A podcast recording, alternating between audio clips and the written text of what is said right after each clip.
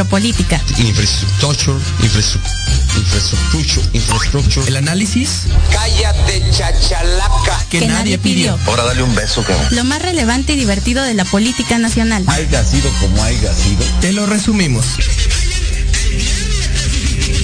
Porque la política debe conocerse, pensarse y criticarse. Hemos sido tolerantes hasta excesos críticos. Esto es. ¡No se van a decepcionar! Metropolítica. Y comenzamos. Y tenga una buena, cálida y acogida recibida, eh, una acogida. No, no fue albur, no sean así.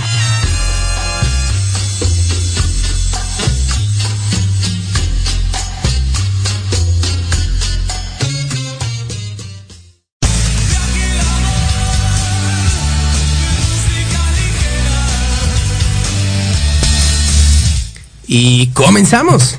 Bienvenidos. Esto es Metropolítica, el análisis que nadie pidió.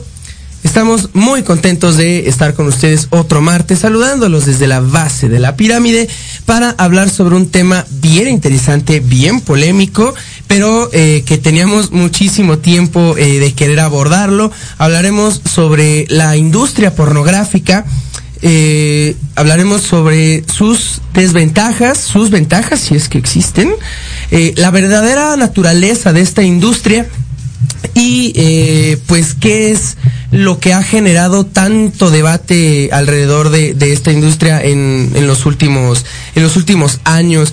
Eh, para este episodio tenemos una invitada muy especial que nos va a acompañar en unos minutitos más. Sin embargo, pues me encuentro hoy muy bien acompañado en estos momentos, como siempre, por mi querida hermana Jimena Roche. ¿Cómo estás, Churri?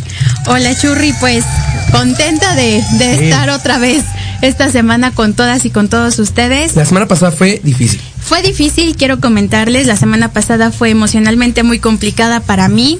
Alan entiende muchas veces estas situaciones por las que uno llega a pasar y no está mal sentirse mal. Eh, nuevamente yo les repito, si alguien tiene alguna situación, problema, pueden acercarse con nosotros o con su confidente que, que tengan de cabecera, con su, con su confidente de cabecera, pero no dejemos que que nuestras emociones nos dominen tanto, diría Teresa, entre ser y no ser nosotros somos. Así es. Así Entonces, es. pues, eh, hola Lupita. Mira, mira quién llegó. Llegando tarde la, la Lupita. Lupita. y pues muy contenta ya de este martes ser de Metropolítica, de este tema del cual yo no quería hablar, pero bueno, es muy polémico y no, no quiero hablar porque es un tema bastante complicado y a veces yo sí soy bien sacatona con algunas cosas, pero justamente por eso hoy tenemos a nuestra invitada que, que va a romper con, con los estigmas que muchas veces se, se tienen, con las realidades de la industria pornográfica y pues con muchísimas más cosas. De verdad, disfruten de esta noche lluviosa y de las que vienen. Seguramente tenemos huracán. Hay que mandar muchísima fuerza a nuestros hermanos y hermanas de Colima.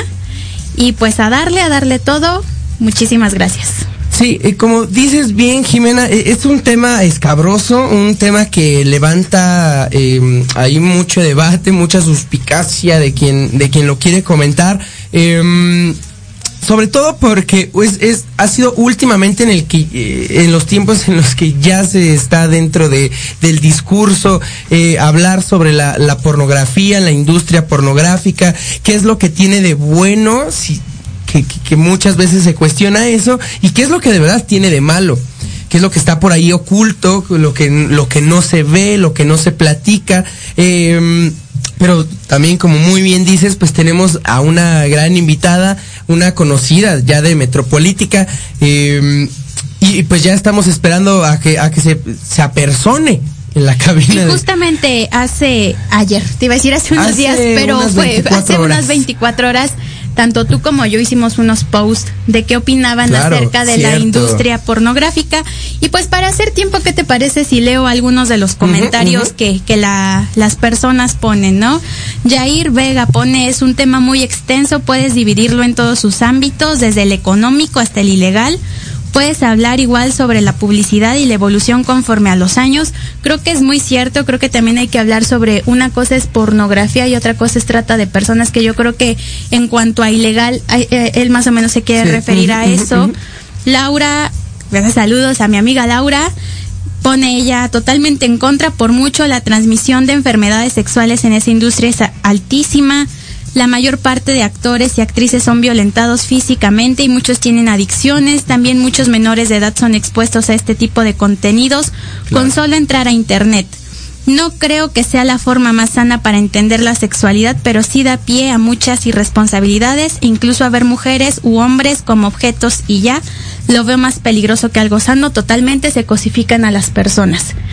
No sé, tú, tú, tú Sí, eh, entre comentarios de, de, que era pura misoginia, la expresión más, más clara de la misoginia, hasta personas que me, que me decían, bueno, sobre todo saludos Daniel, conocido de Metropolítica, eh, que él decía es una empresa eh, muy obscura pero legal y que pues lo que se necesita es llevar, exactamente sí, regularla. Que esto es también un, una cuestión muy importante. Eh, vamos a ir ya a la, a la primera pausa rápidamente para dar eh, bienvenida a nuestra querida invitada no sin antes aprovechar mandar saludos a la querida mamá de Jimena a mi hermosa mami y también aprovecho para mandar un saludo a la gente de protección legal patrimonial mi empresa que nos andan viendo. Un saludo Ahí nos vemos mañana. Así que regresamos con nuestra querida invitada Marina Pedrosa. No se vayan, esto es Metropolítica. Regresamos.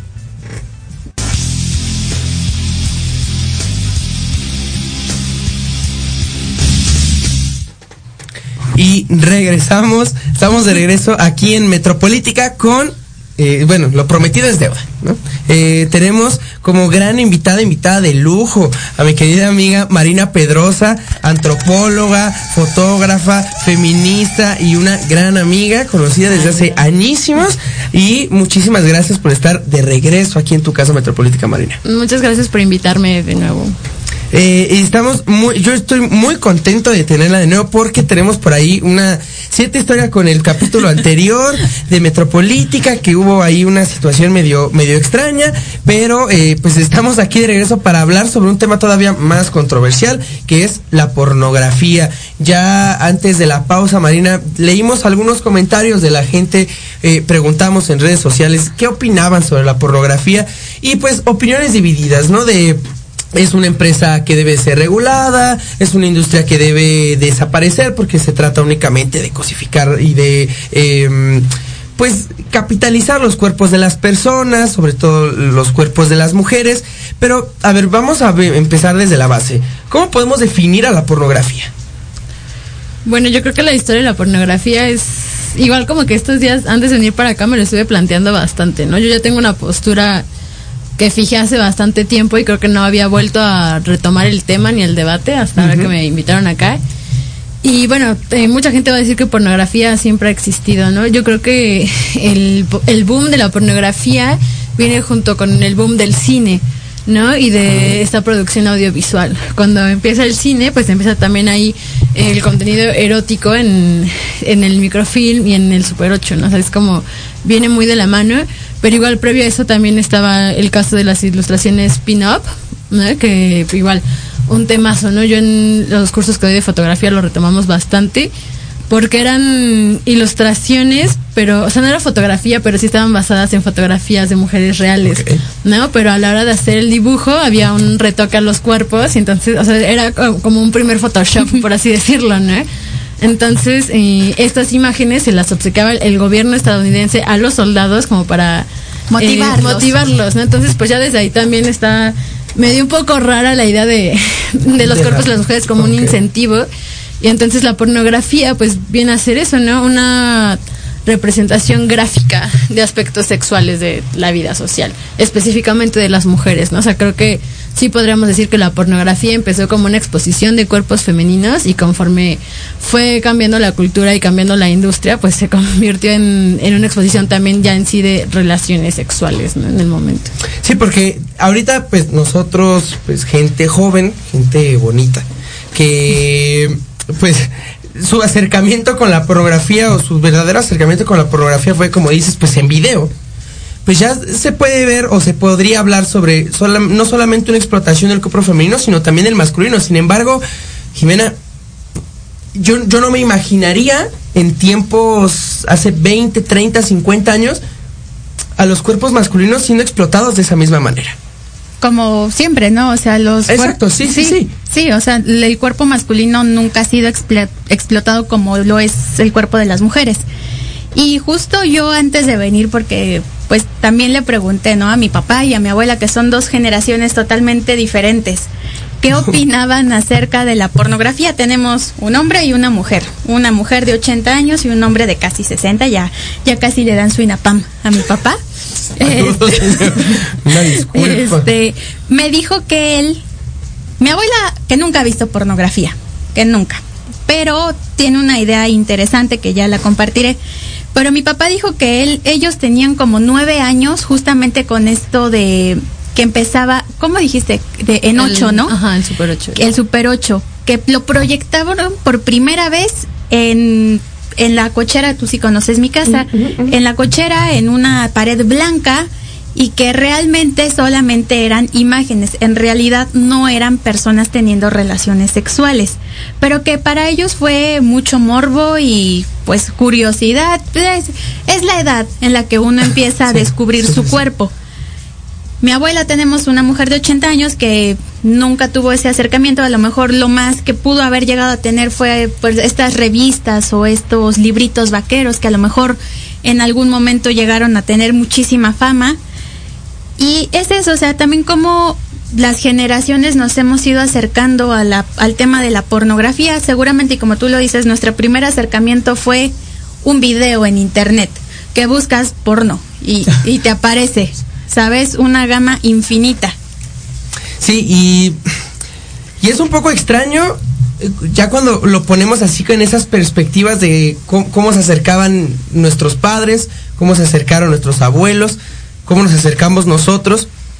Sin embargo, creo que estaremos de acuerdo en que siempre, hasta este, estos últimos años, siempre hemos visto una sola cara de la industria pornográfica, que es pues la que nos produce placer, la que utilizamos para satisfacer ciertos deseos. Sin embargo, Marina, ¿cuál es esa cara oculta de la pornografía que no vemos y que, a- digo, yo sé que, que- que el- muchas teóricas y, filósofas feministas han traído a, a colación el tema de la pornografía desde hace mucho tiempo. Sin embargo, es actualmente, son los últimos dos, tres años que ha venido tomando fuerza. Es que incluso yo no sé qué tan oculta sea esta cara, ¿no? O sea, me parece más bien que es una negación social. No, no creo que sea tan O oculta. sea, creo que no, también no es que no ahí. se vea, sino que no queremos verlo. Exacto, ¿no? O sea, creo que incluso también ahorita estaba pensando como en nuestros primeros acercamientos al porno y yo creo que ni siquiera son los videos, ¿no? O sea, al menos creo que desde, no sé los hombres, pero al menos desde niñas, o sea, yo sí fui como bien consciente de que en los puestos de revistas había mujeres en tetas, ¿no? O estos pósters tamaño real de la Lorena Herrera, que también, o sea, como vas de camino a la primaria y ahí están, ¿no? Y en esta cuestión de la otra cara, pues creo que más bien de pronto como que eh, la idea de, de la pornografía, o sea, te hace creer que las personas que están ahí están ahí porque quieren estar Por ahí, voluntad. ¿no? Por voluntad. Y ya después, y, e incluso muchos así lo, lo expresan, ¿no? Pero a mí sí me parece como, como dices, justo en los últimos años y con esta onda de las redes sociales y que quién tiene el poder discursivo y que cada vez más personas pueden hablar sin estar como adentro de en sí la industria mediática, ¿no? Sin tener un canal de televisión o algo así. Hay muchísimos testimonios, ¿no? A mí se me ocurren de entrada eh, esta española que creo que se llama Amarna Miller y Mia Khalifa, ¿no? O sea, que, que son súper fuertes y que ambas en entrevistas han dicho, o sea, que son dos mujeres que, entre comillas, lograron salir de la industria, ¿no? Porque también es bien duro porque hasta donde tengo entendido, Mia Khalifa ya un poco regresó, ¿no? Creo que ya tiene también OnlyFans o situaciones así. Oh. Porque también, o sea, pienso como quizás no hay muchas opciones, ¿no? Cuando intentas salir de esa industria, porque pues obviamente ya tienes un estigma de toda la vida. De, lo único que fuiste fue actriz porno, ¿no? Entonces, como gracias justo a estas otras voces, pues sí, podemos eh, ponernos a pensar en, en muchas otras caras, por así decirlo, ¿no? De la pornografía, ¿no? Como se me figura un poco como romper una ilusión, ¿no? Ya, ya, no nada más ves a las dos personas este, gimiendo y sudando en la pantalla, ¿no? Si no te pones a pensar en qué pasó antes de esa escena, en qué pasa cuando el director dice corte y queda, ¿no? En la mujer que regresa a la casa o que tiene que grabar otras 80 escenas al día y que ahí es donde entra el análisis feminista, ¿no? O sea, que hay muchísimas mujeres, sobre todo eh, aportes desde el lesbofeminismo, que hacen crítica a la pornografía por reproducir toda esta idea de dominación sobre el cuerpo de las mujeres, pero pues también está como lo más, eh, un poco lo más tangible, ¿no? No que se queda solo en la teoría, que son los testimonios de las mujeres que, que han estado en la industria, ¿no? Eh, también como hay un documental de Netflix que se llama Hot Girls Want, creo, que es súper fuerte, ¿no? Y que habla de, o sea, que realmente las chicas en esa industria no, no duran mucho, ¿no? O sea, en realidad las mujeres son cuerpos Desechables. desechables, ¿no? O sea, como tú llegas, estás un mes ahí y te votan. Y ya después de eso, pues realmente, ¿qué haces, no? O sea, ¿dónde puedes conseguir chamba o todo eso? Y pues son situaciones bien graves, ¿no? Porque, a ver, o sea, si tu tío te encontró en, en Pornhub, o sea, también cómo te paras frente a tus entornos más cercanos, ¿no? que esto, esto de la voluntad es, es como, como de los puntos clave. Yo vi en uno de estos comentarios de, de tu publicación, Jimena, un güey este te puso como de no yo escribí fíjate que yo escribí un, un- un- un artículo Ah, sí, sí. un artículo un güey súper mamador horrible de la UAM se chingas a tu madre este no yo escribí un artículo y puse sobre las, las consecuencias positivas de la pornografía y ahí incluí algunos comentarios algunos testimonios de, muchas mujeres que hablaban eh, positivamente sobre la a ver em, ¿dónde se rompe este, este tipo de testimonios? Que digo, yo no sé qué tipo de testimonios pudieron haber dado estas mujeres. Pero, Pero- ¿cuáles eran como sus puntos buenos de la Eh, pornografía? no, no. ¿O no, no, no, o sea, como, como que su comentario fue nada más de decir, ah, yo escribí un artículo y gané un Pero ni concurso, siquiera lo pasó. güey. Ajá, digo, y si quieres te lo paso, ¿no? Eh, otra vez chingas a tu madre, güey. Este, ¿dónde se rompe esta, es- esta barrera entre la voluntad y, y- y- y- y el ser forzado, porque esto se ve no solamente en la pornografía, se ve también en la prostitución. Se, es el, el argumento que se utiliza muchas veces es, no, güey, pero ¿por qué vas a prohibirle a una mujer eh, vivir su sexualidad o, o coger con quien quiera o hacer videos si es lo que ella quiere, de verdad? Pues mira, yo recuerdo muy bien que en Sin Reservas tuvimos a Natalia Lane, que es una trabajadora sexual trans. Y ella es orgullosa de, de ser trabajadora sexual, sin embargo, escuchándola y después, ya cuando no estábamos en el programa, sí escucharla. Creo que realmente uno puede opinar muchas cosas, tanto a favor como en contra, pero realmente hubiera, y sería genial que más adelante pudiéramos de verdad conseguir un testimonio de alguien de, de la industria porno o de alguien que haya sido porque nosotros podemos tener las teorías, podemos tener las ideas, podemos tratar de ser punitivos, podemos tratar de ser liberales. Sí. Realmente quien tiene, y fue lo que esta Natalia, y yo me quedo con esas palabras, a nosotras nunca nadie se nos ha preguntado qué es lo que se siente ser una trabajadora sexual. Nunca le hemos preguntado a una, porque tal vez no tenemos el acercamiento ni, ni este puente para acercarnos, ni, ni el interés de repente, ¿no? O sea, ya cuando te metes más en estos temas, dices, ok, esta es mi idea. Yo creo que no es correcto, yo creo que sí es correcto.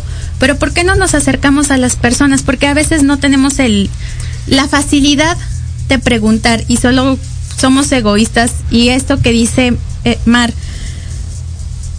el, la hipocresía de la sociedad, ¿sabes? O sea, de sabemos que existe el porno, sabemos que ¿Que puede hay que por ahí no, algo malo? que sabemos que el trato que se les da y sin embargo somos consumidores de ello. Y lo mismo con las trabajadoras sexuales, lo mismo con los diferentes tipos de, de representación y de cosificación hacia las personas. Yo creo que no, que, que no se habla porque precisamente empezar a hablar sobre la, la industria pornográfica, hablar sobre la prostitución, es correr el riesgo de que nos hagan caer en cuenta de que eso está mal. Y de que, de que ya no nos sintamos cómodos al consumir este, este tipo de, de- de- de Yo- productos. Yo no sé si sea el hacernos sentir mal. ah, tengo una idea yo bastante que se está construyendo, ¿sabes? Porque igual referente a la prostitución yo era como de una idea bastante abolicionista. Y ya cuando te pones a pensar, ok, pero de esto trabajan y de esto generan y de esto es un círculo vicioso porque difícilmente uno por gusto, porque también ellas tienen o, y ellos tienen necesidades económicas. Si ellos están ganando, no sé cuánto ganen, vamos a ponerle 10 pesos por video y en un trabajo que se dice decente, que es decente también, ¿no? Están ganando 5 pesos y además tienen compromisos y tienen hijos y tienen familia, realmente es un círculo vicioso. Aquí se trata de, de ese supuesto libre albedrío que, que, que, que muchas veces no, nos hacemos esas chaquetas mentales pensando que somos completamente libres de elegir las cosas que, queremos, cuando no es así. Eh, está este como testimonio de, de que les preguntaban a, a, las mujeres, si tú pudieras dedicarte a otra cosa que no sea la prostitución o la pornografía, ¿lo harías? No, pues sí, sí, claro. Entonces, qué opinión te merece este, esta, esto de la voluntad y de que si hay mujeres que quieren hacerlo? Pues es que para empezar, hace rato como que hablábamos de un poco pensarlo separado, yo creo que la industria de la pornografía y la prostitución es básicamente la misma, ¿no? Yo, yo creo que la pornografía es prostitución filmada o fotografiada. Eh, no creo que eh, con esa situación, con ese concepto del trabajo sexual, yo sí tengo bastantes críticas y bastantes broncas, ¿no? Porque es un concepto que nació desde la academia. O sea, las ahora, y que incluso hay mujeres que ahora eh, se autodenominan trabajadoras sexuales, ya hay muy pocas que usan el término de prostituta. Y yo como, o sea, yo siempre como antropólogo digo, pues sí, mi posicionamiento es eh, abolicionista, ¿no? Pero si la interpelada se adscribe trabajadora sexual, pues me voy a referir a ella como tal. Pero sí reconocer que es un concepto que no nació de, de esa clase, ¿no? De esa marginación, sino que nació desde la academia y que desde la academia pues empezó a conceptualizar como el trabajo sexual y desde ahí pues obviamente los primeros sociólogos, antropólogos que empezaron a usar esos conceptos los llevaron a estos espacios y yo yo sí creo, ¿no? Que o sea, también yo sí quería decir esto, ¿no? Al principio del programa, pero llegué tarde, perdón. Este, no pero fue su culpa. no fue mi culpa la lluvia, el tráfico y la periferia y la no de no cooperaron. pero no, o sea, lo que iba es como que sí, o sea, yo eh, agradezco que me hayan invitado, pero yo, o sea, sí, como no, ni soy experta en pornografía y sí tengo una postura, ¿no? Ya bien eh, delimitada, nunca he hecho pornografía, no he estado cerca, pero pues sí he leído del tema, ¿no? Y en esta cuestión que comentaba Jimena, ¿no? De escuchar eh, a las mujeres que han estado ahí, claro, pero a mí de pronto me parece que el discurso se centra solamente en un grupo, ¿no? Y entonces es como, ok, vamos a escuchar a las mujeres que han sido prostitutas o que son trabajadoras sexuales o que han estado o están dentro de esta industria, vamos a llamarla industria sexual para para pronto, ¿no? Que engloba todo, pero a, a, qué voces vamos a escuchar, ¿no? Porque de pronto eh, sí, o sea, ahí está como el movimiento de, creo que son AMAR, ¿no? El, el, sindicato de trabajadoras sexuales en Argentina, que es uno como de los más fuertes, al menos en Latinoamérica. Pero volviendo al punto de la voluntad, o sea, realmente yo creo que en este sistema patriarcal y capitalista nada es voluntario, ¿no? O sea, digo, si por todos fuera, eh, por voluntad, yo obviamente no, No trabajaría. Entonces, Sí. pero bueno, tengo que trabajar, pero sí hay una gran diferencia entre eh, partirte el, el cuerpo, ¿no? Este, en una cafetería, en incluso yo de antropóloga, ¿no? Caminando y haciendo mil entrevistas al día, tomando mil fotos al día, lo que quieras. Y de verdad, eh, poner en venta algo tan, tan propio que, que es el cuerpo, ¿no? O sea, digo, yo no, eh, no se me ocurre ningún trabajo en el que el riesgo que tenga sea, se- o sea, que me volteen el ano por tener 30 relaciones sexuales anales al día, ¿no? O sea, todos esos riesgos, eh, que no tenga seguro y todo esto. Y de la cuestión de la regulación, o sea, yo no creo hay que la solución sea eh, regularlo, ¿no? O sea, hay varios casos en, en Europa, o sea, hay como varios modelos de regulación, donde lo único que ha pasado es que ahora las trabajadoras sexuales tienen que pagarles impuestos al gobierno por estarse prostituyendo en las calles, ¿no? O sea, ahora en lugar de, de pagarle al proxeneta o al padrote, pues ahora es el Estado El prácticamente Estado. quien las está prostituyendo, ¿no? Y se supone que pueden tener acceso a, a sindicatos y prestaciones de salud ilegales, pero en realidad eso no es cierto, ¿no? Incluso también se supone que, que este tipo de, de sistemas de regulación protegen a la trabajadora sexual frente a violaciones o a golpes o abusos dentro de- del trato sexual, pero tampoco es cierto, porque al final estas mujeres en estos eh, países europeos tienen ellas mismas que pagar eh, sus servicios legales y deciden denunciar al cliente. Entonces, pues en realidad está regulando el flujo de capitales, no, no la situación en Sí, sí. sí, no, no, su, no su situación laboral. Exactamente. como Y tal. que yo repito, o sea, para mí no sería una situación laboral. Claro, ¿no? O sí, sea, es sí. una situación, o sea, creo que la prostitución, eh, en cualquier, y el argumento de la banda eh, regulacionista es que en cualquier trabajo vendes el cuerpo, ¿no? Pero yo creo que ahí hay un problema de, de entendimiento de qué es la fuerza de trabajo, de qué es realmente lo que estás vendiendo, ¿no? O sea, hay una gran diferencia entre vender tus capacidades intelectuales y físicas y realmente vender tu cuerpo en el que tú eres el objeto, ¿no? O sea, digo, como escritora no, no te estás vendiendo a ti, escritora, estás vendiendo tus papers. Como, este, no sé, cocinera, estás vendiendo tus sopas, tus tortas, lo que quieras, ¿no? Como prostituta te estás vendiendo a ti, porque, o sea, que estás vendiendo mamadas, ok, pero no, no puede, las mamadas salen de tu boca, ¿no? Estás vendiendo cogidas, ok, estás vendiendo, o sea, lo que estás vendiendo está en tu cuerpo, ¿no? Y cómo separas esa experiencia que sí te está atravesando, o sea, no es como que, no, no, a mí me parece bien, bien loco pensar como que, digo, jamás, ah, afortunadamente nunca he tenido que estar en la situación de recurrir a la prostitución y sí voy a aceptar que, sí me ha pasado por la cabeza al menos abrir un OnlyFans, ¿no? Pero es una situación estructural en la que yo sé que como morra, porque, o sea, creo que en alguna eh, situación lo comenté con, con un exnovio que tuve, ¿no? Que yo neta estaba rotísima de barro, le dije, ¿sabes qué, güey? Voy a vender fotos de mis pies, o sea, neta, ¿no? Y el güey se súper encabronó conmigo y me dijo, no mames, o sea, como que de puta no me bajaba y que siempre hay forma de trabajar. Y yo le dije, pues sí, güey, pero a lo mejor para ti, pero yo soy morra, ¿no? Y a lo mejor tú sí puedes salirte a las 3 de la mañana de trabajar de guardia. Pero como yo no puedo vender hacerlo. tus capacidades. Exactamente, ¿no? Entonces sí creo que, que sí, y, ok, sí hay hombres que se prostituyen, pero mayoritariamente son mujeres. ¿Por qué? Porque hay un sistema estructural, económico, que nos pone en desventaja y que lamentablemente muchas veces parece que es al único que tienes que recurrir, ¿no? Y no nada más como en esos espacios. O sea, sí, sí está en este sistema patriarcal el cuerpo de las mujeres como una moneda de intercambio y como un territorio en disputa. Por lo tanto, funciona de eso, ¿no? De, de moneda de cambio para muchas cosas, ¿no? Y por eso también está esta situación en la que muchas mujeres tienen que, a cambio de favores sexuales, avanzar en el trabajo, pasar una materia, o sea, sí Pasar una materia. O sea, la prostitución y no nada más es el, el intercambio del dinero por el acceder al cuerpo de las mujeres, ¿no? O sea, creo que en sí engloba todo el intercambio de bienes y ventajas, entre comillas, a cambio de tu cuerpo. Entonces, no nada más se queda ahí. Y respecto a lo de la- los trans y las trans, a mí me parece bien interesante porque sería otro, punto en contra de la prostitución, ¿no? O sea, me parece que la comunidad trans está vulnerada en varios sentidos y uno de ellos es el laboral. O sea, a mí me y hablando exclusivamente de las mujeres trans, porque casi nunca se habla de los hombres trans, porque obviamente hay cuerpos que importan, pero específicamente en el caso de las mujeres trans, a mí me parece grave que, la- que lo único en lo que la sociedad pueda visibilizar a una mujer trans sea o de prostituta o en un salón O de de belleza. cabaretera. O de cabaretera, que para pronto es la misma industria. Ah. ¿No? Entonces es como, y de nuevo tiene que ver con una feminización. Son cuerpos que se han feminizado, ¿no? O sea, porque si bien biológicamente no, no eran cuerpos de mujeres, pero deciden performancear esta onda de la feminidad y entonces son prostituibles y entonces son rentables. Eh, y de nuevo tiene que ver con una cuestión de voluntad, ¿no? O sea, la, la comunidad trans tiene que recurrir a, estas formas de acceder al dinero porque realmente no hay otros espacios, ¿no? Donde puedan desarrollarse. Y pues nada, como esto que decían de la hipocresía, la doble moral y que es malo pero se consume.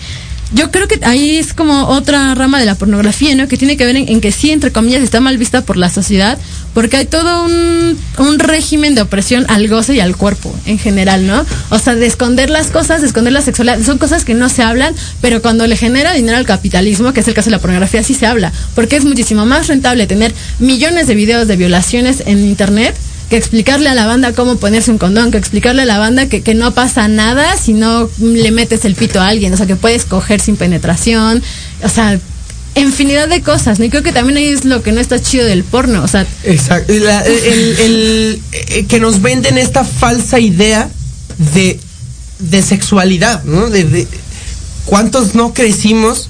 ¿Cuántos no crecimos con que lo que ves en- en la industria pornográfica es lo, Lo que, debes que de hacer ajá. y lo que te Debe gustar.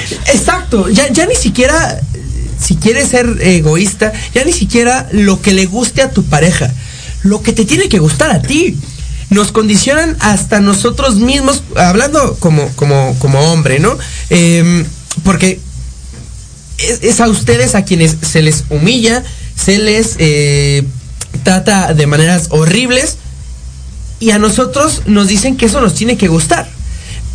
Y aquí viene uno de esos casos, uno de esos aspectos negativos de la pornografía, ¿no? Esta mala idea de sexualidad que nos ven. Y es que muchas veces es el primer acercamiento que uno tiene real a la sexualidad y a, a cómo tienes que gozar, porque te van programando a cómo tiene que ser las cosas, cómo tienes que hacer las caras, cómo tienen que ser las posiciones. Antes te encuentras una revista de tu hermano, caso real. Antes te encuentras una revista de tu hermano a que te a que en la escuela o tus papás te enseñen sobre sexualidad, ¿no? Y es eso, o sea, el primer acercamiento es así y ni siquiera tienes esa oportunidad de conocer tu cuerpo, de conocerlo, de saber qué te gusta, qué no te gusta y por eso muchas veces uno acepta lo que cree que está bien. Uno normaliza lo que cree que ve, o sea, lo ves y dices, ah, ok, bueno, está bien que me peguen, ¿no? Está bien Que me ahorquen. que me ahorquen, está bien consentir sexo anal. No, señores y señoras, eso no es correcto. Lo que es correcto es que uno descubra su cuerpo y que a los nueve años, a los diez, que ya desafortunadamente la tecnología y la información y la no información también está al alcance de un celular, de una tableta o de una computadora para los niños y niñas. Es bastante triste que el primer acercamiento sea este y no un explórate y después investiga o descubre qué es lo que también te gusta. Y que también tiene que ver con las exigencias estéticas, ¿no? O sea, como eh, igual ayer me pareció así por azares del destino un video en Facebook sobre la depilación femenina y justo en el video hablaban del de que, o sea, era un video francés, pero mencionaban que la mayoría de niñas, incluso antes de ser sexualmente activas, ya se depilan completamente el cuerpo, ¿no? Justamente por estas presiones a través de, del- de la pornografía.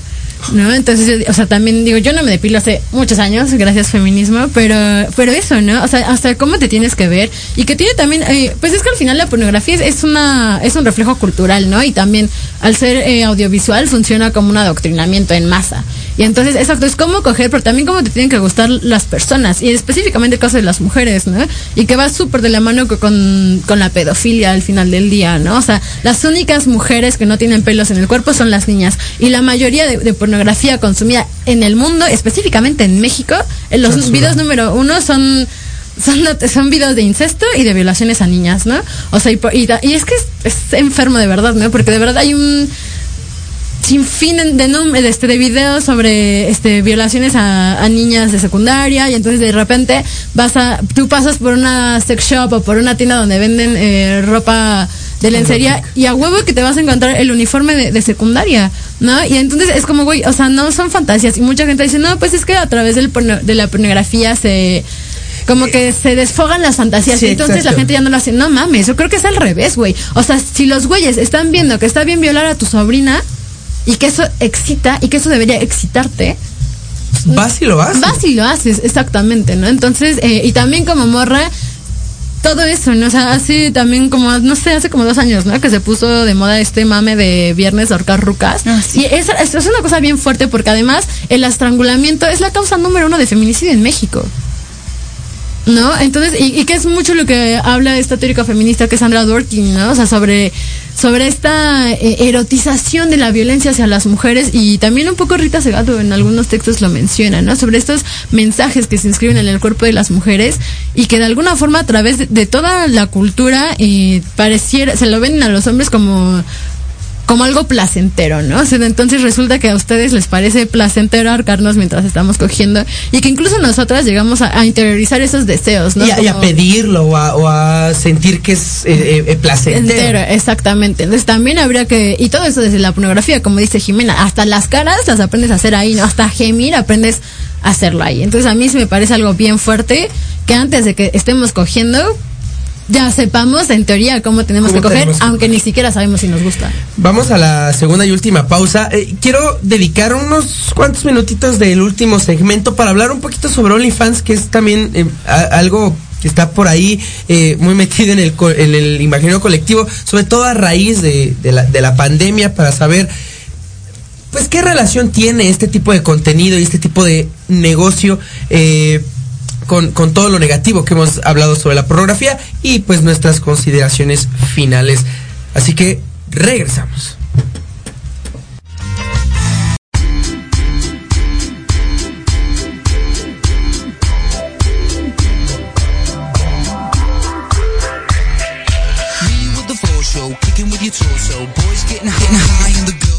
Y regresamos con un mensaje importante, ¿no? Con un mensaje importante, este, hombres, news. hombres, eh, díganlo ustedes, yo por qué lo tendría que Es que qué necesidad tienen de mandarnos para prendernos o, o para que queramos fotos de sus penes. O sea, es la parte más horrible que tienen de su cuerpo. Horrible. Con Y hay- y hay- y pelos. hay hombres o sea, horribles, ¿eh? Y aparte, ¿quién, quién les dio esa idea? Pues obviamente el mismo sistema Exacto, de que, de que es lo único que podemos ofrecerles, ¿Qué de que es lo único que les que les que les pueda traer de nosotros. Y lo que yo decía, a mí me encantan las espaldas de los hombres. Y- No, esta no es una invitación. No, es Para que le escriban al de número verdad, 55. porque De repente sí me llegan a mandar cosas porque yo digo aquí y, y no, o sea, no es una invitación.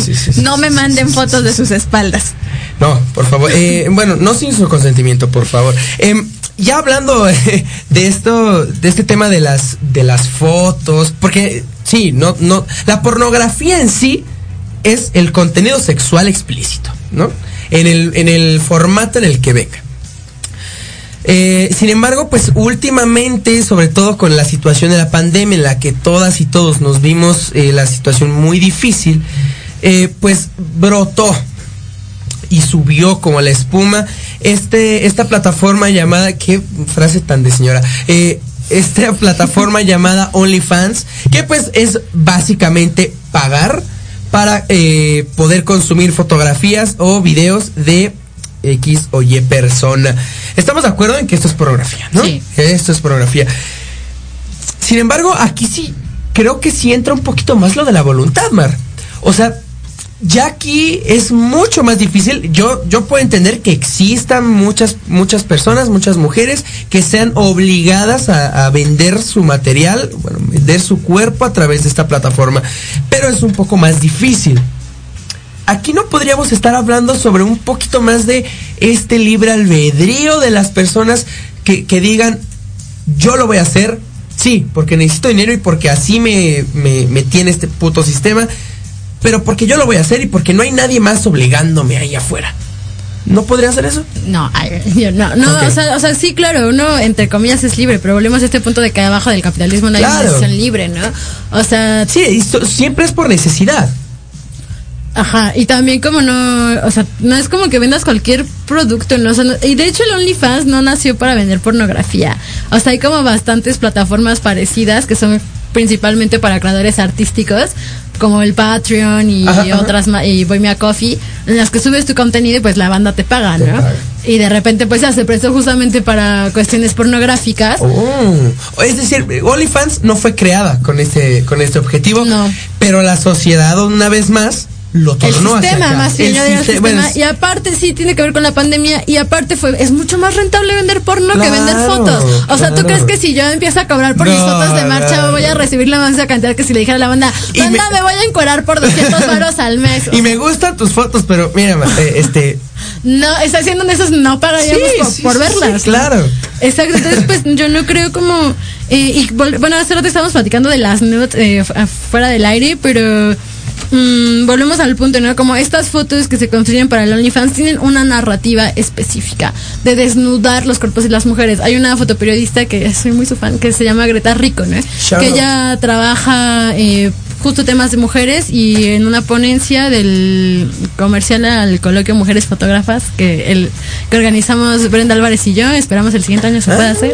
Pero bueno, en la última edición que tuvimos antes de la pandemia, eh, Greta usaba estos dos conceptos de mujer desnuda versus mujeres desnudadas, ¿no? Y que la pornografía lo que hace es desnudarnos, despojarnos de toda humanidad, volvernos un objeto y entonces nuestras narrativas visuales, y por eso hace rato yo también decía, o sea, así como morras, nuestras nudes son superiores a las de los hombres, obviamente yo no llamaría nudes a lo que mandan los hombres, pero bueno, eh, hay todo un esfuerzo de, de composición del lenguaje, que si la luz, que si la lencería, que si la pose, etcétera, etcétera, pero que está pensada desde la lógica de que se me vea más grande el culo, que se me vean más grandes las tetas, etcétera, etcétera, que Eso tiene es mujer desnuda. desnudada, ¿no? Más bien, o sea, que tiene que ver con complacer al hombre Ah, y con oh, oh, proyectar oh, oh, todo va, un sí, mensaje y construir una narrativa para agradar a los hombres. Una mujer desnuda, eh, y yo lo hablo igual muchísimo en, en mi taller de foto, ¿no? Siempre les pongo una comparación eh, entre una foto de no me acuerdo, creo que es para Playboy, no me acuerdo para qué revista que hizo Selena Gómez, donde está completamente desnuda. O sea, lo que te encuentras en el primer plano es su vulva abierta y está como en una pose así abiertísima. Y, yo siempre les digo como, güey, o sea, es que ni, esa posición ni siquiera es cómoda para coger. O sea, yo de verdad no me imagino cogiendo así, ¿no? O sea, es una posición que no es natural, que no es orgánica, que está pensada para satisfacer y alimentar el morbo de los hombres. Que no es estética. Si quieres esa estética bajo esta lógica No, patriarcal. no, No, no, bueno. pero eh, versus lo que sería una mujer desnuda, ¿no? Que es cuando nosotras usamos nuestro cuerpo para contar otras historias que también pasan, ¿no? O sea, como, como nuestras tetas no, nada- no son para dar rusas, güey, ¿no? O sea, nuestras tetas eh, nos duelen cuando nos va a bajar. Este, diría Amanda Seyfried en Chicas Pesadas, nos avisan cómo está el clima. O sea, son para está lloviendo. son para, porque como ahorita, ¿no? Este, son para, para alimentar a los bebés, o sea, son para otras cosas y cuentan otras historias, ¿no? O sea, más allá de, de lo que podemos contar a través de la pornografía. Y entonces también desde ahí hay un discurso bien diferente en cómo estamos construyendo nuestros cuerpos a nivel personal, pero ya doctrinadas por la pornografía, Claro. ¿no? O sea, ya no nada más estás mandando una foto de ti desnuda por mandar una foto de ti desnuda. La estás mandando con un fin específico que es excitar al vato en cuestión o a la morra en cuestión desde lógicas patriarcales en cómo se tiene que ver un cuerpo que excita. Sí, y, y qué bueno que dijiste, eh, que hiciste esta aclaración, Marina, como siempre, dándole al clavo. No solamente somos los hombres los que consumimos pornografía, no solamente los hombres vamos a consumir su pornografía, es decir, pornografía femenina, también hay mujeres, pero la consumen bajo una lógica, bajo un sistema meramente patriarcal y meramente que, que busca pues el consumo de sus cuerpos. Y que también es interesante porque la mayoría de mujeres consumen porno lésbico, ¿no? O sea, como... eh, y una poca este, fracción que sí consume porno de, de hombres dándose entre hombres, pero que yo creo que también tiene que ver con estas narrativas, ¿no? Que sí a las mujeres nos va a excitar más ver a dos morras acariciarse que ver a un güey orgánicamente. Exactamente. Que igual son súper Sí, sí, sí, heteros, claro, ¿no? o sea, es como, güey, no mames, las sesiones no cogemos así, ¿no? Pero bueno, este, como ¿Qué, qué tipo de porno consumen las mujeres? Es bien diferente al porno que consumen los hombres. O sea, no es tan violento. Y también hace rato pensaba como en este trip de, las de la dominación, ¿no? Y que no falta el güey pendejo que siempre te dice, eh, pero también hay porno de hombres siendo este golpeados. Ajá, güey, pero la idea es que el vato es- le están pegando y lo están azotando porque a él le produce placer. ¿No? En el versus de la morra siendo golpeada, está siendo golpeada porque de nuevo a él, A él le produce, produce placer. placer. O sea, toda la pornografía se centra y en sí toda la relación sexual se centra mayoritariamente en lo que a los vatos les produce Eso, placer, ¿no? eso es otra Y, y está bien heavy porque ta- porque nosotras sí consumimos pornografía, ¿no? Hace hace rato pues lo comentábamos, ¿no? O sea, y todos los que estamos aquí hablando hemos consumido pornografía y es bien adictiva, o sea, la realidad es esa, ¿no? O sea, como cuando yo como feminista me di cuenta que, que estaba por la verga este consumir pornografía, o sea, tanto por las mujeres que son violentadas en el proceso, como por ideológicamente lo que representa y lo que le estás metiendo a tu cabeza, güey, para mí parar fue muy difícil, ¿no? O sea, neta, uf, o sea, como prácticamente la mitad de blogs que yo seguía en Tumblr en la preparatoria eran blogs por- de pornografía. ¿No? ¿Y por qué? Justamente por esto, ¿no? Por, por como comentaba Jimena, o sea, esta idea de, de, de que es lo agradable y entonces también, si quieres coger bien, pues estudiale viendo porno. Es y es así. bien lamentable, porque en realidad, eh, cómo coger bien no está en el porno. O sea, creo que cómo coger bien es un código que cada una tiene que desarrollar con una misma y después con cada pareja sexual, porque ni siquiera coges igual con todas las personas. Jimena, vamos a darle cierre a este episodio. Por favor, si nos puedes decir tus consideraciones finales a favor o en contra de la pornografía. Mira, yo creo que no puedo decir si a favor o en contra. La pornografía es algo que está, es algo que creo que queda en la conciencia de cada quien saber cómo lo va a consumir. Podemos hablarlo como una droga o algo. Tú sabes qué consumir, cómo consumirlo, cuándo consumirlo y si no lo quieres consumir también. Eh, hablábamos mucho también de esta cuestión erótica. Eh, involúcrense, investiguen sobre el erotismo. Creo que a veces mentalmente satisface más, al menos en mi caso. Y conozcan su cuerpo antes de querer dar placer. Recuerden que el conocer su cuerpo, y eso es maravilloso, o sea, descúbranse, tóquense, ámense, siéntanse, porque si no, nunca se van a sentir plenos o, ni plenas. Entonces yo, yo me quedo con eso. Es un tema complicado, es un tema complejo, pero creo que todo empieza con el autoconocimiento y en romper estos estigmas que socialmente nos han ido impuestos desde antes de nacer. Marina, por favor, si nos ayudas con tu conclusión aspectos Ah, pues, finales. mi conclusión es que. como, no vean porno. ¿cómo lo digo? ¿Cómo lo digo sin que, sin que suene tan fuerte y ya no me inviten? No, mi conclusión sí es que, que no hay que consumir porno, ¿no? O sea, que es una industria muy violenta con las mujeres. Y que no nada, o sea, yo diría que, que hay que abolir todo el trabajo, ¿no? O sea, como, güey, abolamos este sistema. Sí. Y si vamos a entender el la pornografía y las violaciones un filmadas como trabajo. güey, también hay que abolirlo. O sea, veamos, si dicen que es trabajo, pues con mayor razón hay que abolirlo, ¿no? Eh, también entender que una relación sexual se da bajo el, el consentimiento y el deseo. Y si no hay consentimiento y no hay deseo, o sea, que estés consintiendo algo porque si no consientes no comes, eso no es deseo. Y entonces es una violación. Esté filmada, esté siendo en la vida privada o esté siendo público. Y eh, por último, que una industria que lucra con los cuerpos de las mujeres no va a ser jamás feminista. Aunque así lo quieran maquillar.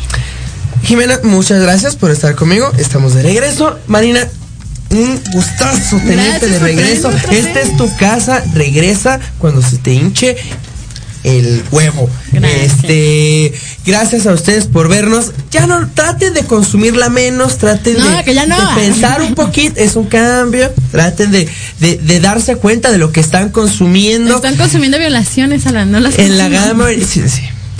Em, y como dice Jimena, conozcas ustedes, es más bonito. Y si necesitan contenido, mándenme el mensaje. Eh, muchas gracias por estar aquí en Metropolítica. Nos vemos la siguiente semana. Conclusión, Gracias. Alan no entendió nada. Gracias. Es- es- Linda noche. Gracias. Buenas Hasta la próxima.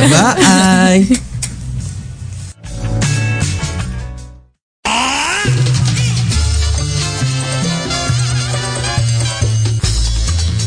¿Se lo acabaron todo? Hasta aquí ha llegado Metropolítica. No, no fue albur, no sean así. El análisis que, Que nadie pidió. Ya sé que no. Nos escuchamos la próxima semana en punto de las 8 de la noche. Solo aquí En Proyecto Radio MX, con sentido social. Se acabaron los privilegios